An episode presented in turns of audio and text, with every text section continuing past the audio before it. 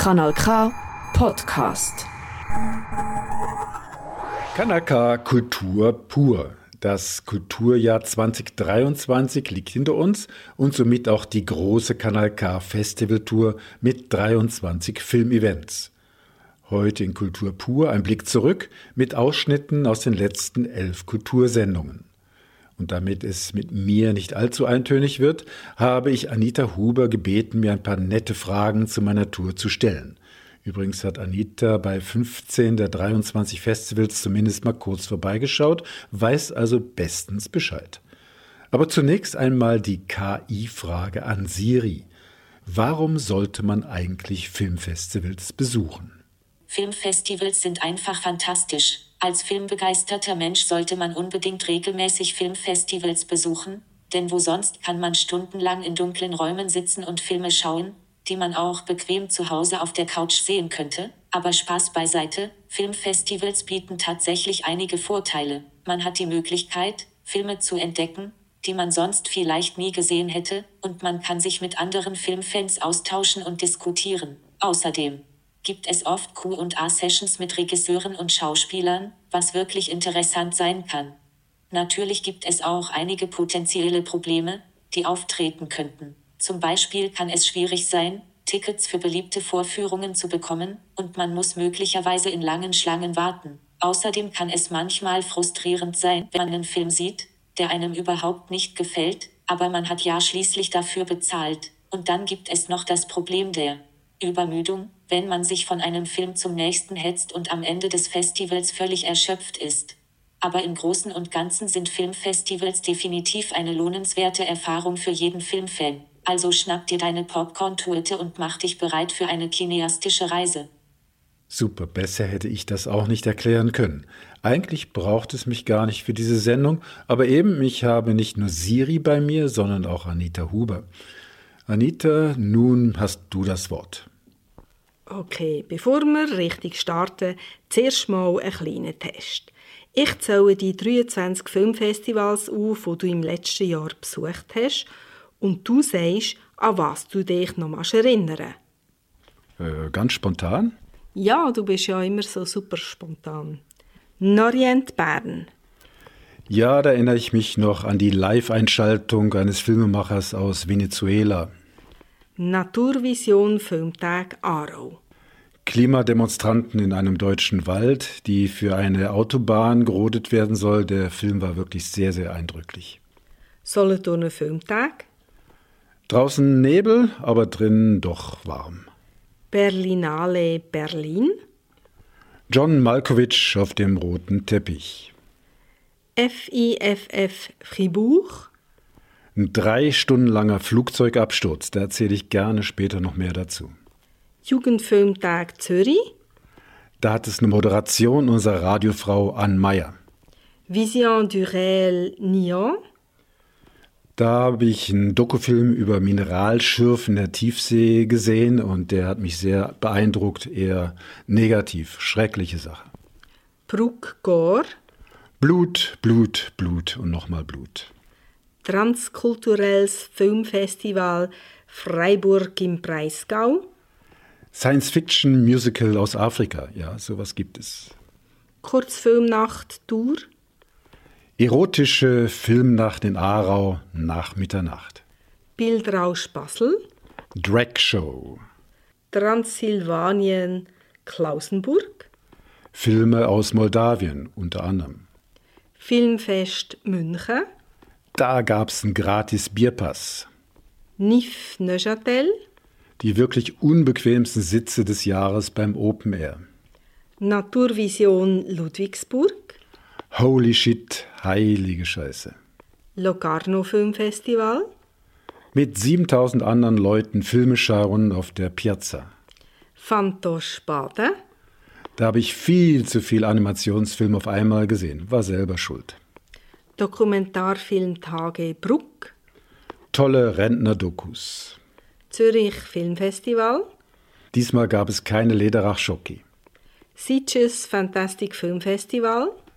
Captain Kirk Raumschiff Enterprise. Hofer Filmtag. Viele, viele Umarmungen.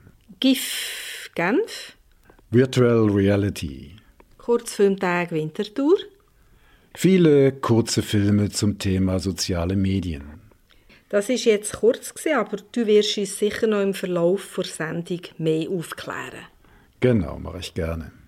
Du hast im Jahr 2023 genau die 23 Filmfestivals besucht. Ist das ein neues Hobby von dir oder machst du das schon länger? Ende der 70er Jahre, als ich frisch in die Schweiz gekommen bin, habe ich zum ersten Mal die Solothurner Filmtage besucht. Damals eigentlich nur das Trickfilmprogramm, weil ich mit dem politischen Schweizer Film nicht so richtig viel anfangen konnte und weil die natürlich auch mehrheitlich Schweizerdeutsch waren und ich damals noch nicht richtig Schweizerdeutsch verstanden habe. Wenn ich richtig gezählt habe, sind das jetzt insgesamt 40 Mal, dass ich in Solothurn bei den Filmtagen war. In den 90er Jahren habe ich dann beim Aargau Regionalradio mich von Laurin Merz und Ramon Forster anfixen lassen. Die haben damals intensiv über die Filmtage in Locarno berichtet und mir das Festival damals schmackhaft gemacht. In den Nullerjahren habe ich dann das One-Minute-Filmfestival in Aarau im Organisationsteam mit unterstützt. Das war eine ganz tolle Aufgabe. Die letzte Ausgabe lief allerdings 2016 und seither besuche ich regelmäßig viele andere Festivals, mehrheitlich in der Schweiz und in Deutschland. Was macht für dich der besondere Reiz aus, Filmfestivals zu besuchen? Wenn man am ersten Tag des Festivals als Medienvertreter den Eintrittsbatch bekommen hat, ist das wie Weihnachten und Ostern zusammen. Da muss man eigentlich nur sich die schönsten Kuchenstücke aussuchen. Bei einem Festival 20 bis 30 Vorstellungen zu sehen, ist normal pro Festivaltag drei bis vier Filme. Bei bestimmten Filmfestivals geht es dann die ganze Nacht durch und morgens um 9 Uhr sind dann die Medienvorstellungen. In Locarno und Sitges sind sechs Filme am Tag ohne weiteres möglich oder bei Kurzfilmfestivals pro Tag 20 bis 30 kurze Filmchen. Irgendwann hat man es dann mal gesehen und braucht einen Ruhetag, aber dann geht es weiter am Kuchenbuffet. Beim One-Minute-Film-Festival war ich mehrmals in der Auswahljury tätig und an einem Wochenende haben wir dann so gegen 1000 Filme gesichtet. Das war dann wirklich anstrengend. Du hast 23 Filmfestivals besucht und bei Kanal K darüber berichtet. Wie hast du die Filmfestivals fürs Radiopublikum aufbereitet? Dort habe ich natürlich in erster Linie Filme vorgestellt, aber auch versucht, bei jedem Festival mit einer verantwortlichen Person zu sprechen und auf diese Weise das Festival vorzustellen. Was sind das für Leute, die ein Filmfestival leiten? Der Job ist doch sicher sehr stressig, speziell während der Festivalzeit. Das sind schon sehr, sehr spezielle Menschen. Bei den großen Festivals, aber nicht nur, ist es ein ganzes Team, die für die Sichtung der Filme zuständig ist. Aber die meisten künstlerischen Leiterinnen und Leiter lassen es sich dann schlussendlich nicht nehmen, alle eingereichten Filme selbst mit zu selektionieren. Zum Beispiel in Solothurn macht man das gemeinsam im Kino. Bei anderen Festivals wird auch auf dem Compi vorselektioniert. Und dann kommt natürlich die heiße Phase während des Festivals. Filmemacher und Promis müssen begrüßt werden, Ansprachen gehalten werden. Podiumsdiskussion muss man leiten, essen mit VIPs und immer recht freundlich sein. Die wenigsten Leiterinnen und Leiter kommen dann überhaupt noch zum Schlafen. Ich kann mich noch erinnern, in Locarno ist der Frédéric Mer, der damalige Leiter, auf der Bühne zusammengebrochen. Ja, angeblich war es eine Magenverstimmung, aber wahrscheinlich war es dann doch ein Schwächeanfall. Alle gehen halt mit dem Stress anders um. Ich habe Festivalleiter schon mittags mit einem Glas Wein oder Bier gesehen und die waren trotzdem den ganzen Tag topfit. Bei meinen Interviews habe ich Festivalleiter getroffen, da musste man nur auf den Knopf drücken und dann haben sie ganz automatisch ihr Statement runtergebeten. In Genf hat während meines Interviews die Festivalleiterin auch noch gleichzeitig SMS geschrieben und auch noch beantwortet. Bei einem anderen Festival hat mich die Leiterin gefragt, ob es mir was ausmachen würde, wenn sie während des Interviews was essen würde, sonst käme sie in den nächsten Stunden gar nicht mehr dazu. Nicolo Castelli von den Solothurner Filmtagen habe ich letztes Jahr gewarnt, er könne doch nicht jeden Morgen auch noch die Medienvertreter persönlich begrüßen, vor dem Mittag jeweils eine Podiumsdiskussion leiten und zwischendurch noch Filme ansagen ob das denn nicht zu viel wäre, was er natürlich verneint hat. Aber tatsächlich, in der aktuellen Ausgabe hat er seine Präsenz scheinbar etwas zurückgenommen. Also Interviewpartnerinnen, die während dem Interview mit dir SMS schreiben oder essen. Hast du noch andere Erlebnisse mit den Festivalleitenden? Ja, die einen sind sehr aufgekratzt und die anderen fallen fast vom Stühle vor Müdigkeit, aber allesamt gehen voll auf in ihrem Element und sind bei Interviews kaum zu stoppen. Oft fehlt mir das nötige Know-how, wenn ein künstlerischer Leiter von irgendwelchen Filmemacherinnen philosophiert oder von Schauspielern, von denen ich noch nie was gehört habe. Dann nicke ich natürlich ganz fleißig und lasse die Leute reden. Dann kann ich ja nach dem Interview immer noch genauer schauen, worum es eigentlich gegangen ist. Einem Festivalleiter war es eher peinlich, als auf der Suche nach einem ruhigen Raum für ein Interview erst mal die Kifferutensilien wegräumen musste, die irgendwer im Büro zurückgelassen hatte. Aber irgendwie war das Ganze spaßig. Wie steht es mit den anderen Leuten, die beim Filmfestival hinter den Kulissen aktiv sind? Also den Helferinnen und Helfer. Jo, bei einigen Festivals gibt es schon Wartelisten, dass man überhaupt helfen darf. Entsprechend hoch motiviert sind die Helferinnen und Helfer, auch an den Eingangskontrollen, meist sehr freundlich, sogar wenn die Taschen kontrolliert werden müssen. Und Technik überlässt man dann auch den Freiwilligen? Ja, mit der Technik ist das heikel. Da gibt es immer weniger Freiwillige. Eigentlich sollte die Technik ja narrensicher sein, aber das Gegenteil ist der Fall. Auch bei größeren Festivals kommt es immer wieder mal zu Problemen, wo es dann wirklich besser ist, wenn die Spezialisten in der Nähe sind und die Hardware wieder hochfahren können. Denn Filmrollen gibt es ja nicht mehr. Beim Fantosch in Baden gab es das letzte Mal erstaunlich viele Ausfälle, aber das liegt wohl auch daran, dass die so verschiedene Filmformate haben, die jeweils in den einzelnen Blocks laufen. Kommen wir zum Publikum. Bei den meisten Filmfestivals wird ja wohl kaum nur ein Fachpublikum dabei sein, oder? Ja, du meinst diese schwarz gekleideten, grauhaarigen Rentnerinnen und Rentner, ja, tatsächlich sieht man die speziell in Solothurn und Locarno sehr häufig, obwohl die Zuständigen die Überalterung nicht wirklich wahrhaben wollen. Aber gerade die Spartenfestivals mit Animationsfilmen, Horrorfilmen oder auch Naturfilmen ziehen glücklicherweise ein eher junges Publikum an. Und die gehen dann mit mehr Begeisterung mit? Ja, in der Schweiz ist es nicht unbedingt üblich, während der Vorstellung seinen Gefühlen freien Lauf zu lassen. In Neuenburg ist das eher eine Ausnahme. Beim NIF ist das Publikum schon in Fahrt, bevor der Film richtig losgeht. Da werden sogar die Werbefilme lauthals abgefeiert. Und beim Jugendfilmfestival in Zürich ist das junge Publikum aus Schulklassen oft sehr aufgekratzt und kommentieren die Filme lautstark. In Sitges beim Fantastic Film Festival werden dann oft besonders blutige Szenen oder auch spannende Szenen mit Applaus kommentiert. Und überhaupt ist das Publikum in Sitges sehr jung, im Genre bewandert und diskutiert deshalb auch sehr gerne. Genau, das gehört ja auch sehr stark zum Filmfestival, dass man nicht nur Film schaut, sondern auch bei Filmtalks mit den Regisseuren und den Produzentinnen mehr erfahren kann. Ja, teilweise sind die Gespräche nach den Filmen interessanter als der Film selbst, jedenfalls wenn die Filmemacher offen sind bezüglich den Hintergründen. Erst dann wird oft klar, worum es eigentlich in dem Film gegangen ist. Oder es ist bemerkenswert, wie der Film entstanden ist. Oder wie lange es gedauert hat, diesen Film überhaupt zu produzieren. Und dann muss man sich natürlich nach dem QA mit den anderen Besucherinnen und Besuchern bei einem Kaffee oder auch einem Bier oder Wein austauschen. Lustig wird es dann besonders, wenn alle den Film trotzdem irgendwie anders verstanden haben. Du bist ja bei 23 verschiedenen Filmfestivals gesehen. Was ist da jeweils speziell? Wie unterscheiden sich die Filmfestivals? Was kommt bei dir und dem Publikum besonders gut an? Ja, das ist natürlich äh, schwer zu sagen. Aber für mich ganz oben ausschwingen könnte das NIF in Neuenburg mit dem Festivalzentrum in der Nähe des Sees und wegen der guten Stimmung. Natürlich dann noch Locarno, da spürt man das Festival in der ganzen Stadt, nicht nur auf der Piazza. Übrigens ganz im Gegenteil zur Stimmung in Zürich. Sorry, aber da habe ich das Gefühl, das Festival sei für die Stadt eher ein Störfaktor. Solothurn im Winter ist natürlich nicht gerade anmachlich, aber trotzdem ist es immer was Besonderes. Neu für mich war Hof in Bayern, eines der älteren alternativen Festivals im deutschsprachigen Raum. Da war auch eine tolle Stimmung und man musste immer wieder aufpassen, dass man nicht von irgendwelchen freundschaftlich umarmt wurde. Dort waren nämlich gerade die Wahlen in Bayern durch und die Umarmungen sollten signalisieren, wir lassen uns nicht von den Rechtsparteien unterkriegen. Sitges bei Barcelona spielt natürlich in einer ganz anderen Liga. Tolle Stimmung, ganz besondere Filme, das Nachtprogramm, der Strand, gutes Essen und die Bars. Und was ist die Geheimtipp?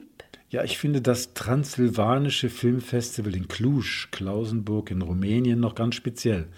Die Stadt hat zwar einen ganz speziellen rauen Charme, viele Studentinnen und Studenten leben dort, also ein junges Publikum. Man kann Filme unter anderem auf einem schönen mittelalterlichen Platz anschauen.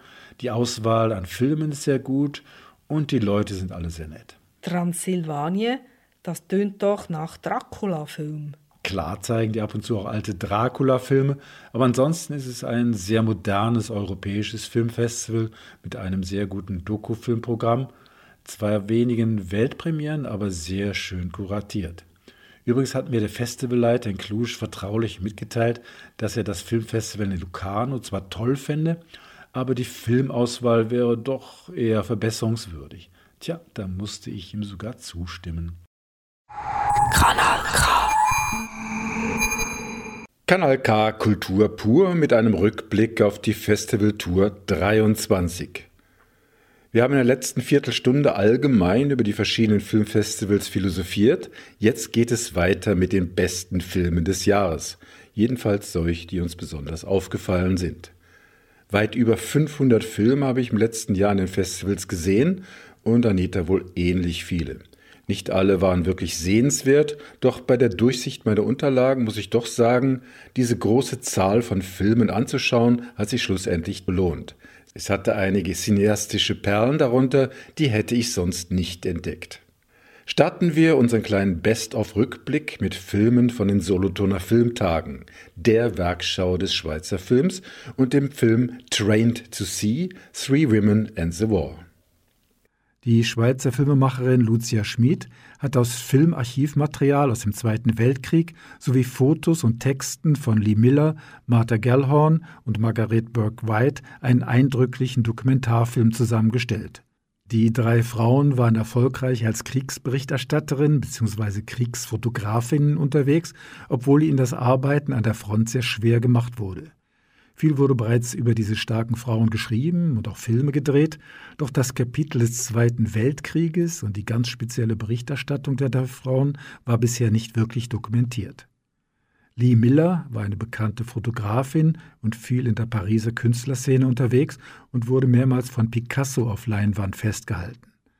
Martha Gellhorn, die erfolgreiche Journalistin und Autorin, war mit Ernest Hemingway verheiratet und Margaret Burke White gilt als eine der bedeutendsten Fotografinnen des 20. Jahrhunderts und porträtierte unter anderem Roosevelt, Stalin und Churchill.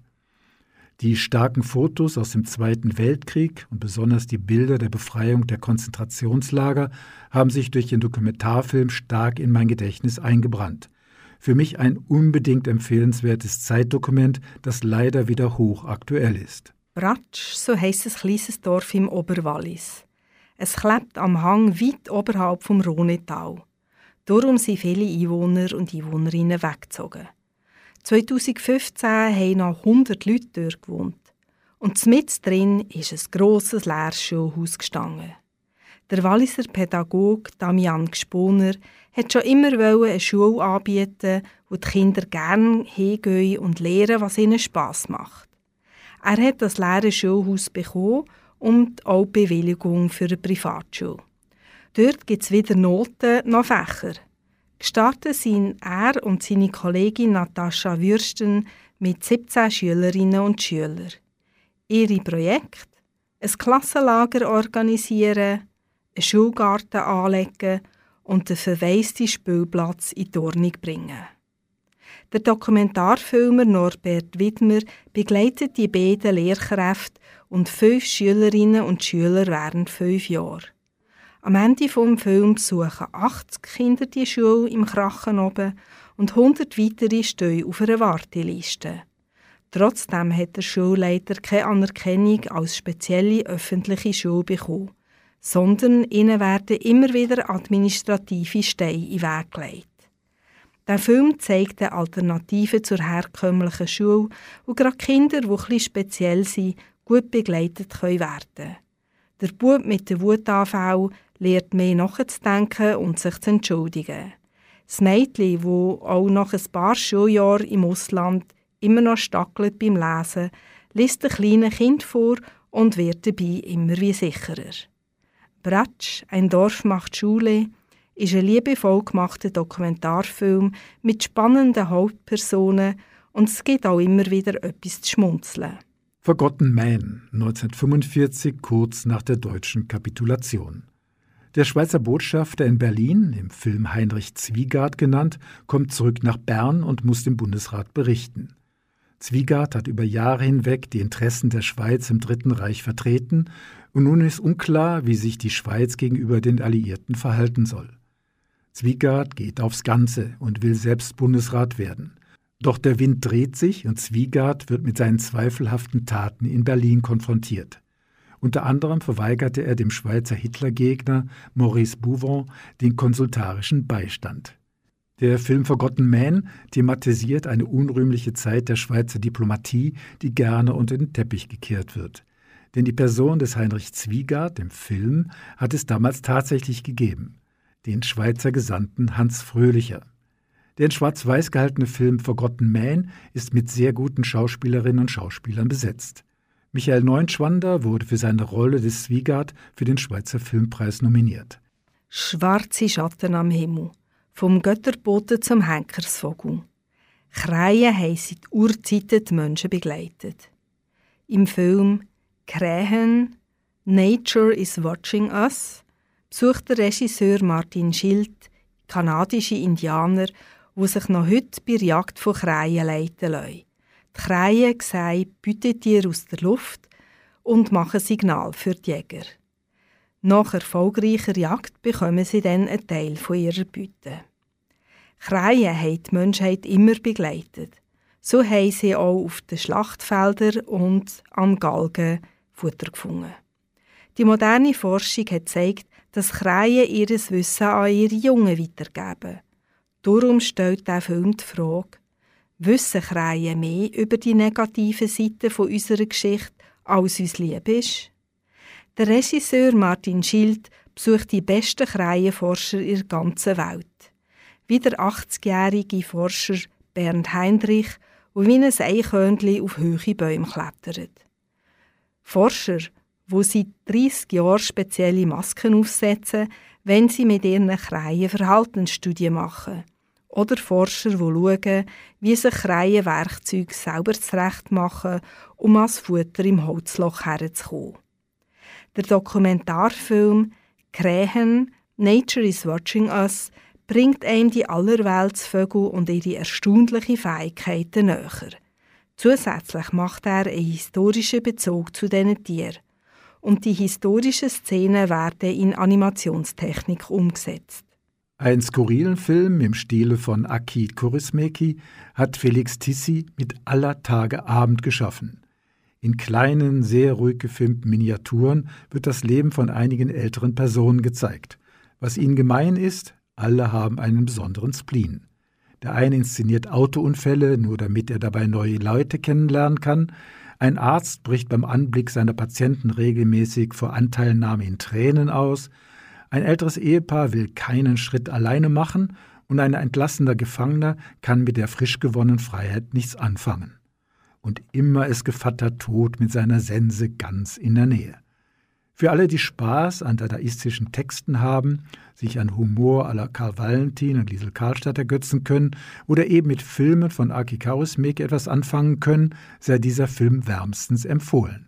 Die schweizerisch-ägyptische Regisseurin Nadia Fares befasst sich im Dokumentarfilm Big Little Woman mit verschiedenen Generationen von rebellischen Frauen in Ägypten. Sie hat die fast 90-jährige ägyptische Ärztin, Schriftstellerin und engagierte Feministin Nawal El-Saadawi porträtiert. Die bekannte Schriftstellerin ist als Tochter von armen Bauern aufgewachsen und hat mit viel List potenzielle Heiratskandidaten abgeschreckt. Dann hat sie Medizin studieren und ab da hat sie Ungerechtigkeit gegenüber Frauen unerschrocken anprangert, wo immer sie können. Die Regisseurin porträtiert aber auch drei junge Frauen, die nicht mit spitzer Federn für Gleichberechtigung kämpfen, sondern auf die Strasse gehen und dort machen, was sich für seinsame Frauen in Ägypten nicht gehört. Sie fahren einmal pro Woche mit dem Velo, offenen Haar und in Sportkleider in ein konservatives Quartier in Kairo. Dort verteilen sie Lebensmittel und kommen mit den Menschen ins Gespräch. Dabei zeigen sie, dass Frauen auch anders leben können. Doch daheim bei den Eltern von einer merkt man, die sind zwar stolz, dass ihre Tochter eine erfolgreiche Modedesignerin ist, sie möchten aber trotzdem, dass sie heiratet und sich dann daheim um Kinder kümmert. Der Biografie von Regisseurin Nadia Fares geht es auch um Frauen, die gängige patriarchale Strukturen bekämpfen. Denn ihre Mutter stammt aus dem Emmental und ihr Vater aus Ägypten. Und das thematisiert sie auch in ihrem Film. Anita zum Film Big Little Woman, der unter anderem an den Solothurner Filmtagen lief. Filme aus aller Welt laufen an den transsilvanischen Filmtagen in Cluj, TIFF. Ich habe ja bereits vorhin von diesem Festival vorgeschwärmt. Hier ein kleines Best-of von der letztjährigen Ausgabe. Kanal K. Kanal K. Ich habe beim Filmfestival in Cluj täglich vier bis fünf Filme gesehen. Da kann es schon mal passieren, dass man sich jeweils am Abend kaum noch an die Filmtitel des Tages erinnern kann oder noch schlimmer, wie der letzte Film eigentlich ausgegangen ist. Insgesamt bin ich sehr zufrieden mit meiner Ausbeute beim TIFF und möchte euch acht Filme kurz vorstellen. Zwei spezielle Dokumentarfilme, zwei iranische Streifen, zwei Filme, bei denen man vielleicht auch ein Tränchen verdrücken kann und dann noch zwei total abgefahrene Spielfilme starten wir mit den iranischen Filmen. Eigentlich bin ich nicht so der große Fan von iranischer Filmkunst, doch die beiden Werke sollten es unbedingt bis in unsere Programmkinos schaffen. Subtraction. Fazene entdeckt zufällig einen Doppelgänger ihres Mannes, und wenn das nicht schon außergewöhnlich genug wäre, dieser Mann hat eine Frau, die ihr selbst zum Verwechseln ähnlich sieht, also ein Doppelgänger-Pärchen. Klar gibt es unter diesen Umständen einige Missverständnisse und Verwicklungen, aber der Film Subtraction ist keine reine Komödie, sondern eher ein Drama. Denn es stellt sich heraus, dass die Paare über Kreuz viel besser zusammenpassen würden. Die Geschichte endet übrigens tragisch. Ich hätte gerne den Filmemacher gefragt, warum es während des Films in Teheran die ganze Zeit geregnet hat, obwohl man immer auch die Sonne gesehen hat. Ich glaube, ich habe die Lösung selbst gefunden. Auf diese Weise waren viele Straßenszenen einfacher zu filmen, weil speziell beim Autofahren die Menschen durch die Windschutzscheibe nur undeutlich zu sehen sind. Wohl ein Trick, um einfacher durch die staatliche Zensur zu schlüpfen. Mani Hakigi ist ein bekannter iranischer Schauspieler und Filmemacher und hat mit dem Werk auch eine Parabel auf das Leben im Iran geschaffen denn dort muss man wohl auch oft seine Identität verleugnen oder in eine neue Rolle schlüpfen. Etwas schwerer verdaulich ist der zweite iranische Film, schon vom Titel her. World War III. Shakib, ein obdachloser Tagelöhner, wird zufällig bei einem Filmdreh entdeckt und für die Rolle des Adolf Hitler gecastet. Zunächst sträubt er sich mit Händen und Füßen gegen diesen neuen Job, doch die Bezahlung und ein Dach über dem Kopf überzeugen ihn. Auf diese Weise kann er auch zusätzlich seine Geliebte, eine käufliche Dame, unterstützen. Die Filmaufnahmen sind brutal, weil sie in einem Konzentrationslager spielen, und es regnet auch übrigens hier. Es sei bereits verraten, Shakib schnappt zum Schluss über, weil die ganzen Umstände seine mentalen Möglichkeiten übersteigen. Ein eindrückliches wie hoffnungsloses Werk des Filmemachers Human Sehidi, zum Nachdenken anregend auf ganz verschiedenen Ebenen. Der Film gewann übrigens letztes Jahr einen Preis in Venedig in einer Nebensektion, wie ich finde, verdient. Zwei außergewöhnliche Dokumentarfilme habe ich in Cluj gesehen. Alfred Hitchcock ist sicher einer der bekanntesten Regisseure überhaupt und man kennt die markante, etwas korpulente Erscheinung auch von Kürzesauftritten in seinen eigenen Filmen und mit seiner leicht näselnden Stimme stellt er früher im Fernsehen immer mit dem gleichen Intro Mein Name ist Alfred Hitchcock einige Krimiserien vor. Alfred Hitchcock hat nun ganz aktuell einen Dokumentarfilm über sich und seine Filme gedreht. Das kann natürlich gar nicht sein, denn Hitchcock ist seit über 40 Jahren tot. Doch der sehr informative und witzige Dokumentarfilm ist so konzipiert, als spreche Alfred Hitchcock aus dem Jenseits. Er analysiert nicht nur sein Leben, sondern seziert auch bestimmte Filmszenen gemeinsam mit uns, nicht nur die berühmte Duschszene im Psycho. Der Film ist ein Riesenspaß, nicht nur für Filmfans, unbedingt sehen, wenn er mal im Fernsehen gezeigt wird. My Name is Alfred Hitchcock von Mark Cousins. Der Hintergrund des Dokumentarfilms Crows Are White ist etwas kompliziert. Der Filmemacher Asen Nadem stammt aus Saudi-Arabien und lebt in Kalifornien. Er ist praktizierender Muslim und will einen Dokumentarfilm über einen bekannten buddhistischen Mönch in Japan drehen. Nach zehn Minuten im Film habe ich mir gedacht, oh je, muss ich mir das jetzt wirklich antun? Ein Klosterfilm? Doch dann wird plötzlich klar, da steckt viel, viel mehr dahinter. Denn das Filmteam wird nach ein paar Tagen hochkant aus dem Kloster geschmissen und das hat mehrere Gründe. Das Team verhält sich etwas auffällig und der Mönch hat ein Schweigegelübde abgelegt und kann deshalb gar kein Interview geben. Doch Asenabe gibt nicht auf und das hat mit seiner Familiengeschichte zu tun, denn er lebt seit Jahren mit einer Frau jüdischen Glaubens zusammen, hat sie sogar geheiratet und er befürchtet, seine geliebten Eltern würden ihn dafür verstoßen. Der Filmemacher versucht alles, um doch noch mit dem buddhistischen Mönch zu sprechen und um Rat zu fragen. Dabei freundet er sich mit einem anderen Mönch des Klosters an, der allerdings auf der untersten Rangstufe steht und rein weltlichen Gelüsten gar nicht so abgeneigt ist.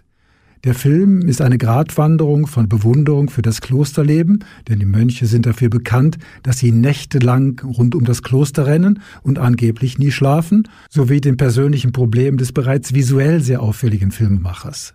Ernsthaft, herzzerreißend, total lustig, genau der richtige Grad der Mischung, kein klassischer Dokumentarfilm und deshalb unbedingt sehenswert. Grouse are white. Speziell ist auch Driving Mum aus Island. Der schüchterne Jon lebt mit seiner Mutter weit abgelegen auf der Insel. Die Hauptbeschäftigung der beiden ist Island-Pullover zu stricken und dabei uralte Nachrichtensendungen zu hören, die sich aus einem Archiv auf Kassetten schicken lassen. Schon alleine für diese Bilder, der Kassettenghetto-Blaster und davor die beiden strickend, genau dafür sollte man sich schon den Film anschauen. Jons Mutter ringt ihm das Versprechen ab, sie wolle nach ihrem Tod auf dem Friedhof ihres Heimatortes am anderen Ende der Insel begraben werden, und tatsächlich stirbt die Mutter und Jon macht mit ihr eine mehrtägige Autofahrt dorthin. Die Mutter tot auf dem Beifahrersitz. Das Road Movie zeigt uns auf spaßige Art die durchaus ernsthafte Entwicklung des Einsiedlers Jon, der nach langer Zeit mal wieder unter die Leute kommt und wie er sich auf dieser Fahrt von seiner Mutter, unter der er scheinbar jahrzehntelang gelitten hat, freimacht. Alles passt, schwarz-weiß gedreht, mit Laienschauspielern besetzt, nicht verpassen. Ebenfalls ein Road Movie, ebenfalls mit einer Leiche im Auto ist Let's the Dance Begin. Ein Mann, so ungefähr 70 Jahre alt, erhält in Madrid die Nachricht, seine ehemalige Tango-Partnerin sei in Buenos Aires gestorben. Er reist nach Argentinien, um ihr die letzte Ehre zu erweisen. Es stellt sich heraus, dass die beiden, Carlos und Margarita, lange Zeit das erfolgreichste Tango-Paar überhaupt waren, aber die Verbindung irgendwann auseinanderging. Carlos hält die Trauerrede und dann plötzlich eröffnet ihnen ein Freund, dass Margarita gar nicht tot ist, sondern ihn nur nach Argentinien locken wollte, um mit ihm den gemeinsamen Sohn zu besuchen, von dem Carlos bis dahin gar nichts wusste. Sie fahren mit einem uralten VW-Bus quer durch Argentinien und mehr will ich gar nicht verraten, außer in dem Tango-Film wird nie getanzt, sondern der Film will von der ersten bis zur letzten Minute Tango-Gefühl vermitteln und das funktioniert ist witzig und geht ans Herz. Die Filmemacherin Marina Serisetzky hat mir verraten, dass sie zwar selbst eine sehr gute Tango-Tänzerin ist, aber die Schauspieler eben ganz und gar nicht. Der Film war in Spanien ein großer Erfolg und sollte auch in die Schweizer Programmkinos kommen.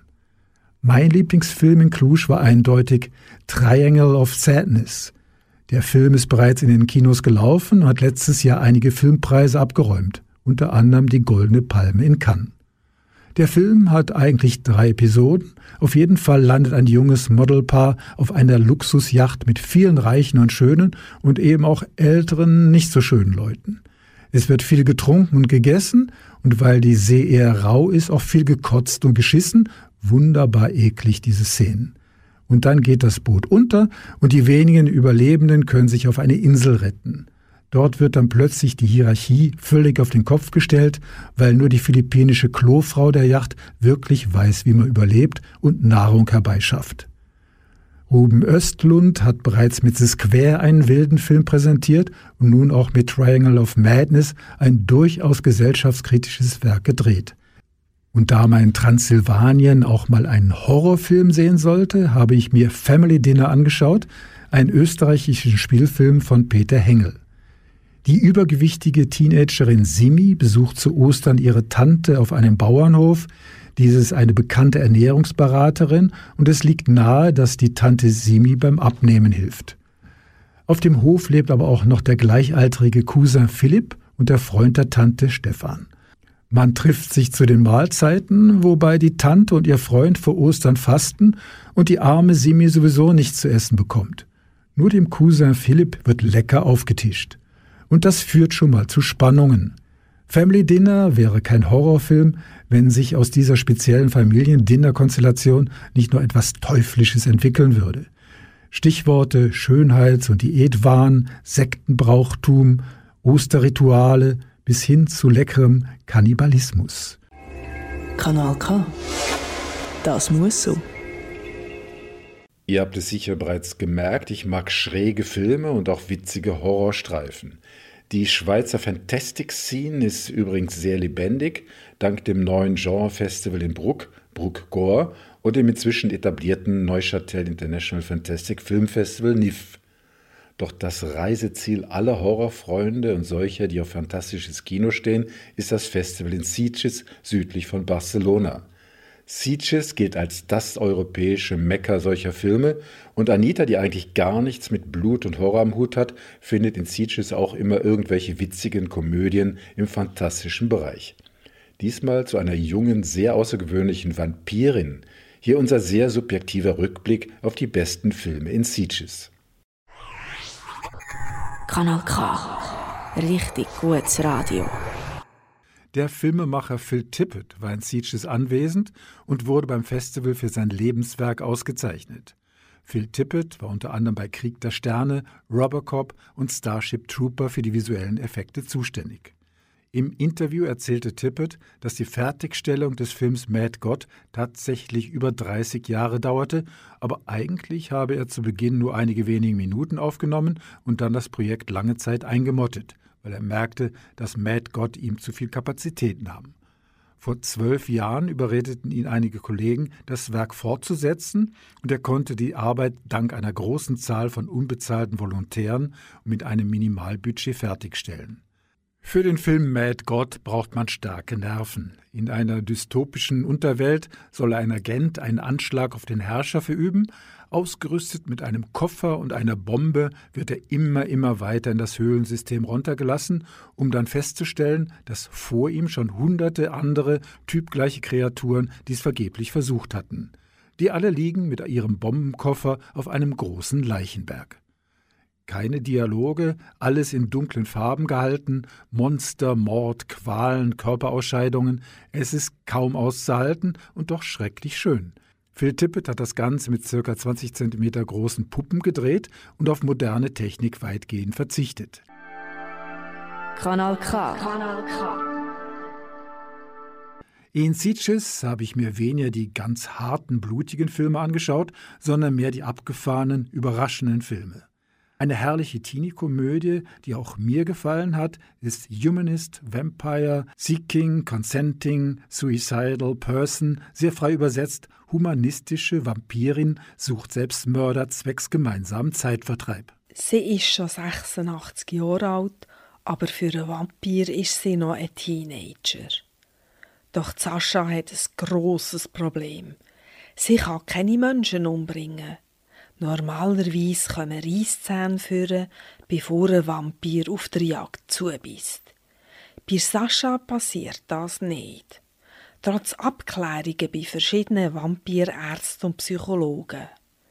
Ihr liebevoller Vater mit dem schrecklich unverständlichen franco-kanadischen Slang will sie nicht zu einer Radikalkur zwingen. Darum sückelt sie über viele Jahre an Blutbüttel, wo ihre Eltern für sie in den Kühlschrank legen. Sie spielt fantastisch gut Keyboard und verdient als Strassenmusikerin ein paar Münzen. Doch einisch platzt den Eltern der Kragen. Sie schicken ihre behütete und feinfühlige Sascha zu ihrer energischen Cousine. Die rothorige Vampvampirin mit modernem Pelzkragen schleppt sehr routiniert doofe Typen in ihr Loft. Und die Fragen, wieso ihr Küche so riesige Fleischerhaken hängen, schreitet sie zur Tat. Doch Sascha findet das Menschentöten schrecklich und rennt davon. Sie ist verzweifelt. Sie kann und will nicht Menschen töten und doch braucht sie frisches Blut. Sie kauft sich eine Portion Poutine, eine kanadische Spezialität aus Herdöpfeln mit viel Fett. Ein Biss von diesem Menschenessen und sie würde sterben. Da sieht sie ein Plakat von einer Gesprächsgruppe für Selbstmordgefährdete. Sie geht her und trifft den Teenager Paul, wo gemobbt wird und Selbstmordgedanken hat. Die beiden schließen einen Pakt. Doch weil ihre Reisszähne immer noch nicht vorkommen, schlägt sie vor, dass sie ihm einen letzten Wunsch erfüllt, bevor sie das Leben aus ihm raussaugt. Da gehen sie zusammen raus in die Nacht. Sie besuchen Lehrer und Mitschüler, die ihn gemobbt haben, und er sagt ihnen endlich seine Meinung. Werden ihre Reisszähne doch noch vorkommen? Wer stirbt in dieser Geschichte? Die kanadische Filmregisseurin Ariane Louise Says hat mit Humanist Vampire Seeking Considenting Suicidal Person eine stilvolle Vampirkomödie gedreht. Zwar weiss man im Film, wenn man Vampir zubeißt, aber außer roter Flüssigkeit und Schrei sind keine Horrorszenen zu sehen. Der Film ist eine Coming-of-Age-Studie mit vielen charmanten Details. Kanal K. Mad Cats ist eine gelungene Blödelkomödie mit aberwitzigen Kampfszenen à la Kill Bill. Eine Bande katzenartiger junger Damen halten Moon gefangen. Jede dieser Frauen ist auf eine asiatische Kampfsportart spezialisiert. Der tollpatschige Held Taka und die Kämpferin Ayana versuchen die Büsi-Truppe auszuschalten, um Moon zu befreien.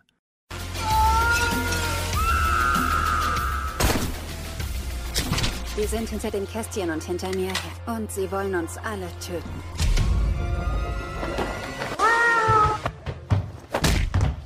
Die Katzendamen haben natürlich sieben oder sogar neun Leben und das macht die Geschichte so witzig, wenn die Katzenfrauen nach verlorenem Kampf dann doch immer wieder putzmunter auftauchen.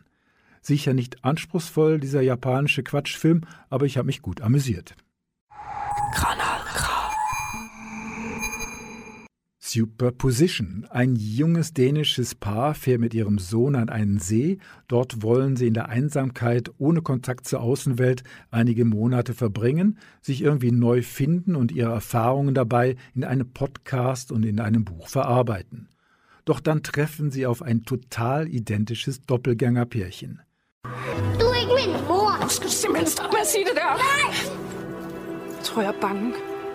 Jeg har sådan en mærkelig følelse af, at de prøver at sabotere det for os. Nemo! Nemo! Eine Mischung aus Psychothriller und Mystery-Drama. Superposition insgesamt sehr empfehlenswert. Und dann noch ein weiterer japanischer Film, Manhole. Was würdet ihr tun, wenn ihr euch nachts nach einem Kneipenbesuch plötzlich in einem Abflussschacht wiederfinden würdet? Ohne Internetempfang und ohne Aussicht dort herauszufinden. Die Dunkelheit, die einbrechende Kloake und überhaupt die ganze Auswegslosigkeit.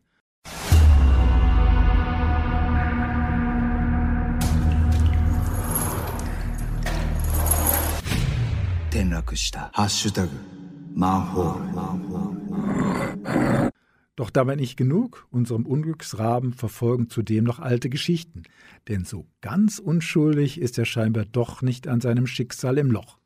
Ein weiterer Blödelfilm gefällig? Russland im Kalten Krieg. Der leicht bescheuerte Automechaniker Raphael träumt davon, asiatische Kampfkünste zu erlernen und findet diese Erfüllung in einem Kloster, wo die Geistlichen darin sehr geübt sind. Never talking, just keep walking, cause in his magic. Der estnische Film The Invisible Fight wurde teilweise in einem griechischen Kloster gedreht und ist eine sympathische Satire auf die üblichen Bruce Lee-Kampffilme. Inklusive Liebesgeschichte mit Requisiten aus der guten alten Zeit, aufgemotzt mit einem Hardrock-Soundtrack aus den 70ern von Black Sabbath. The Invisible Fight. Kanal K. Richtig gutes Radio. In einer traditionellen japanischen Ryokan-Herberge gibt es einen Zeitloop und die Handlung wiederholt sich mit einer kurzen Sequenz immer wieder. Den Akteuren wird dieses Klemmen der Zeit langsam bewusst und sie versuchen von Loop zu Loop etwas am Ablauf zu verändern.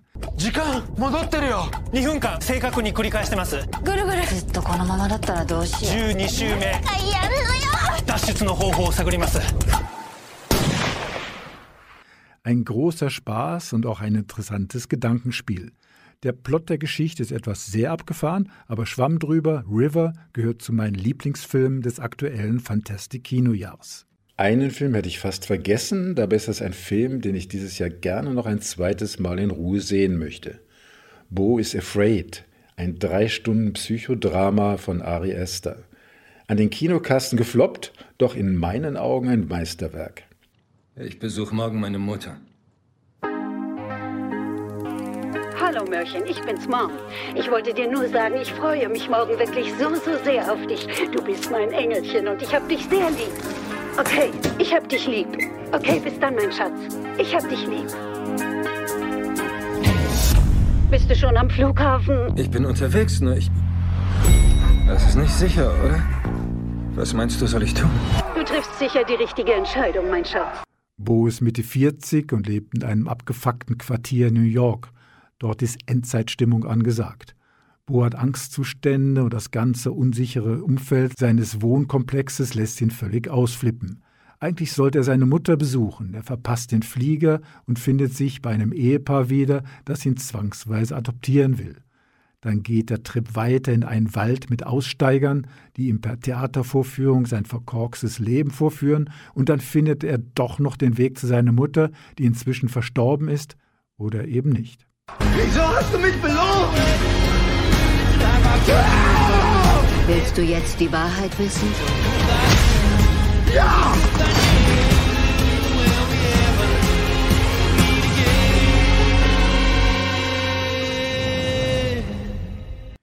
Schuldgefühle, Angstneurosen, Mutter-Sohn-Beziehung, Traumwelten. Mich hat der Film auch in Teilen etwas an Terry Gilliams Film Brasil erinnert, weil man nie ganz sicher ist, was ist Wirklichkeit und was Einbildung. Meine Meinung, Bo is Afraid unbedingt im Kino schauen, natürlich in der Originalversion und sich von der Seelenstriptease-Odyssee und den Ideen von Regisseur Ari Auster berauschen lassen.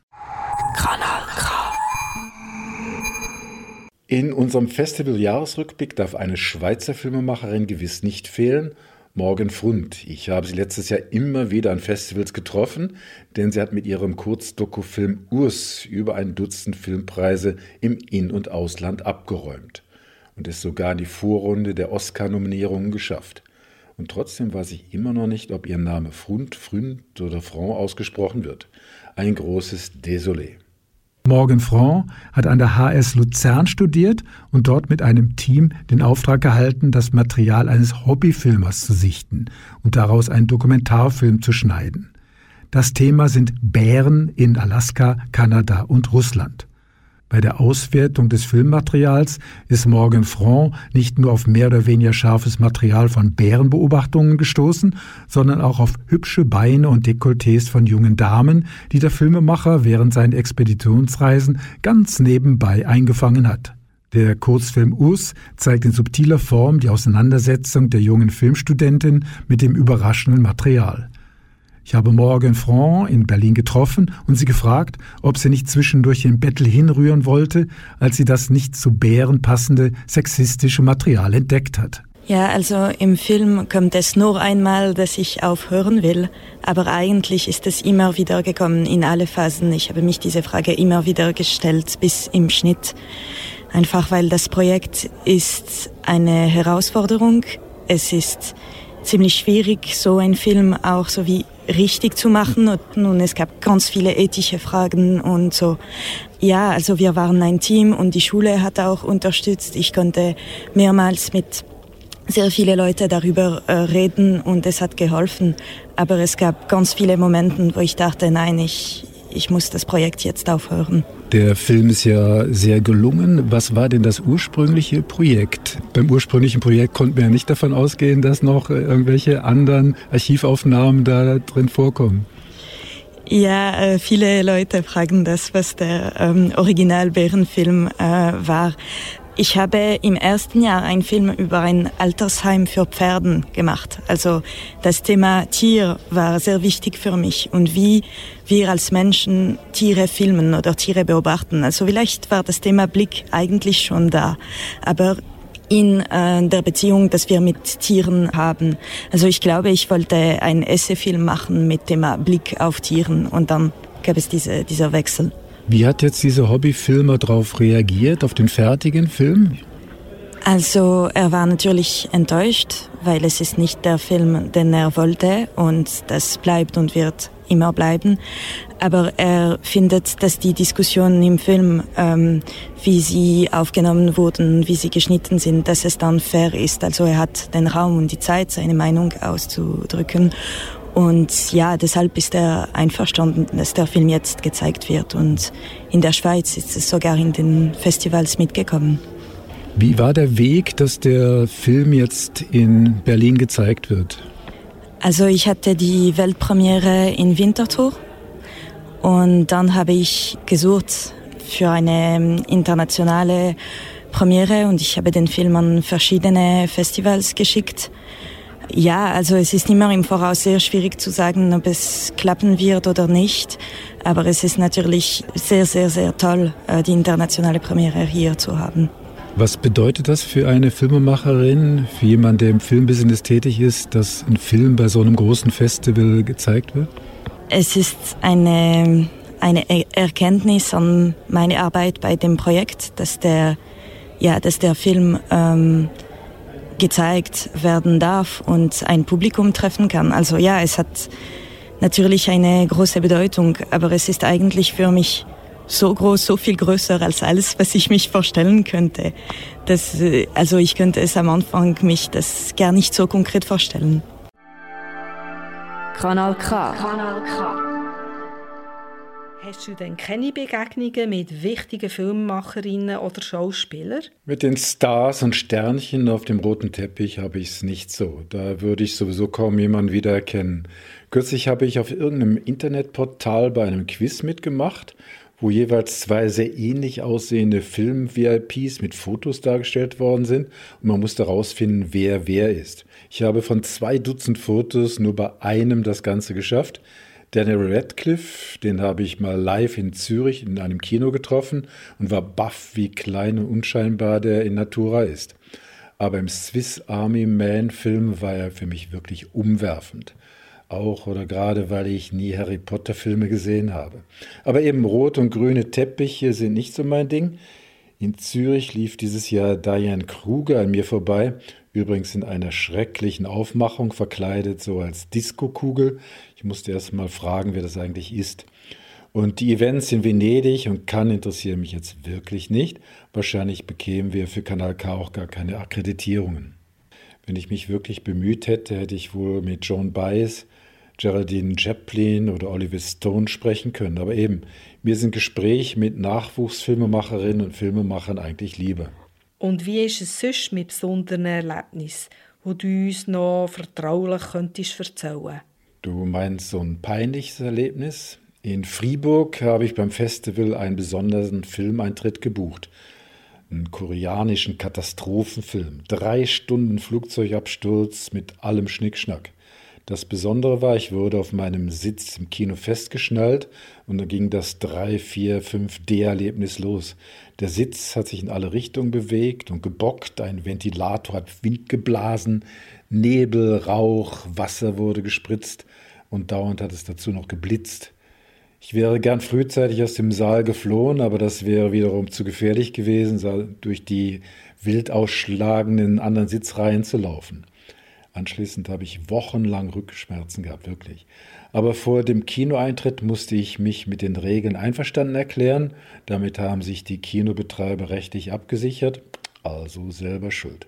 Aber für mich kommt eine solche Art von Flugzeugabsturz wirklich nicht mehr in Frage. Du hast ja vorher schon ein paar Festivals erwähnt, wo ein besonderes Ambiente bieten. Wie es Nifi Neuchâtel, Locarno oder das Transsilvanische Festival in Klausenburg. Hast du weitere Tipps? Ein Festival, das ich bisher gar nicht so richtig auf dem Schirm hatte, ist das Bildrausch in Basel. Das ist ein eher kleines Festival, alle geben sich sehr viel Mühe, aber irgendwie ist es bisher nicht so richtig in Basel angekommen obwohl es schon zum zwölften Mal stattfand. Auch die künstlerische Leiterin Susan Guckenberger hat mir bestätigt, dass der Publikumsaufmarsch für sie eher enttäuschend sei. Das GIF in Genf hat eine Charmoffensive gestartet, um in der Deutschschweiz bekannter zu werden. Das Festival ist sehr innovativ mit Virtual Reality, sicher auch was für das jüngere Publikum. Und dann natürlich zwei Festivals aus dem Umfeld des Odeon in Bruck, das Horrorfilmfestival Bruckgor, das auch dieses Jahr wieder Ende April stattfinden soll. Ein Festival nur für starke Nerven. Und dann das Dokufilmfestival in Bruck, das mit sehr großem Erfolg letztes Jahr im September gelaufen ist. Hoffentlich gibt es eine nächste Auflage bereits im Herbst. Hast du noch einen Tipp für Anfängerinnen und Anfänger, wo mal ein Filmfestival erleben wollen? Klar, schon bald finden in Solothurn die Filmtage statt. Da sollte man sich unbedingt einen ganzen Tag Zeit nehmen. Nicht nur einen einzelnen Film sehen, sondern mindestens zwei Filmblocks, lieber sogar drei. Es gibt übrigens auch Kurzfilmprogramme dort, unter anderem von Filmhochschulen. Und dann im Restaurant Kreuz über die Filme diskutieren, das fände ich einen perfekten Einstieg in die Festivalwelt. Und wie geht es bei dir weiter mit Filmfestivals? Also 23 Filmfestivals müssen es dieses Jahr nicht unbedingt werden, aber ein Dutzend werden es wohl sein. Solothurn lasse ich mir sicher nicht entgehen, das ist Pflichtprogramm. Dann natürlich die Naturfilmtage in Naturama in Aarau, ebenfalls im Januar. Und im Februar die Berlinale in Berlin. Eigentlich wollte ich die dieses Jahr ausfallen lassen, aber da ich Ende Februar sowieso in Deutschland bin, warum nicht ein kleiner Abstecher nach Berlin? Hast du irgendwelche Filmfestivals, wo du noch unbedingt mal möchtest besuchen? Hm, das Festival in San Sebastian soll toll sein.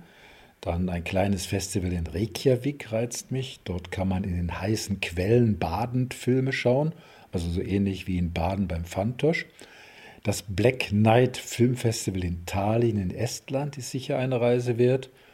Und vielleicht schaffe ich es dieses Jahr mal zu den Kurzfilmtagen nach Oberhausen. Und wirst du auf Kanal K auch weiterhin in Kultur pur über Filmfestivals berichten? Eigentlich möchte ich im neuen Jahr mehr lesen, mehr Bücher und die Literatur in den Vordergrund stellen.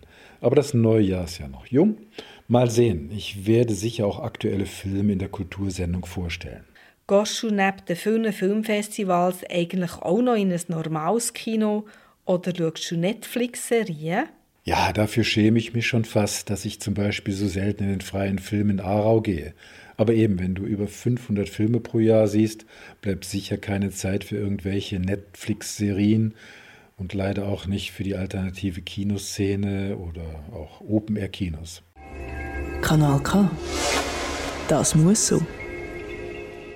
Das war's bereits wieder bei Kanal K Kultur pur mit der Rückblicksendung auf 23 Filmfestivals im Jahr 2023. Wie bereits gesagt, vielleicht sehen wir uns schon bald bei den Filmtagen in Solothurn oder beim Naturvision Festival im Naturama in Aarau. Im Januar laufen übrigens einige lustige Filme an. Oink, das herzige Schweinchen habe ich zwar noch nicht gesehen, aber empfehlen kann ich euch den japanischen Wim Wenders Film Perfect Days dann Smokes Sauna Sisterhood und auch Joan Baez I'm a Noise. Übrigens, diese Sendung kann man auch bei unseren Freunden von Spotify als Podcast runterladen und dann ganz in Ruhe nochmal hören. Ich sage herzlichen Dank an Anita Huber für die tatkräftige Unterstützung. Vom Mischpult verabschiedet sich Michael Berger. Liebe Hörerinnen und Hörer, wir müssen uns leider schon wieder von Ihnen verabschieden. Aber keine Sorge, wir werden uns bald wiedersehen, wenn es heißt, Willkommen zurück in der Realität. Bis dahin wünschen wir Ihnen einen wundervollen Tag voller spannender Filme in Ihrem eigenen Kopfkino. Tschüss. Das ist ein Kanal K Podcast Jederzeit zum Nachhören auf kanalk.ch oder auf deinem Podcast App.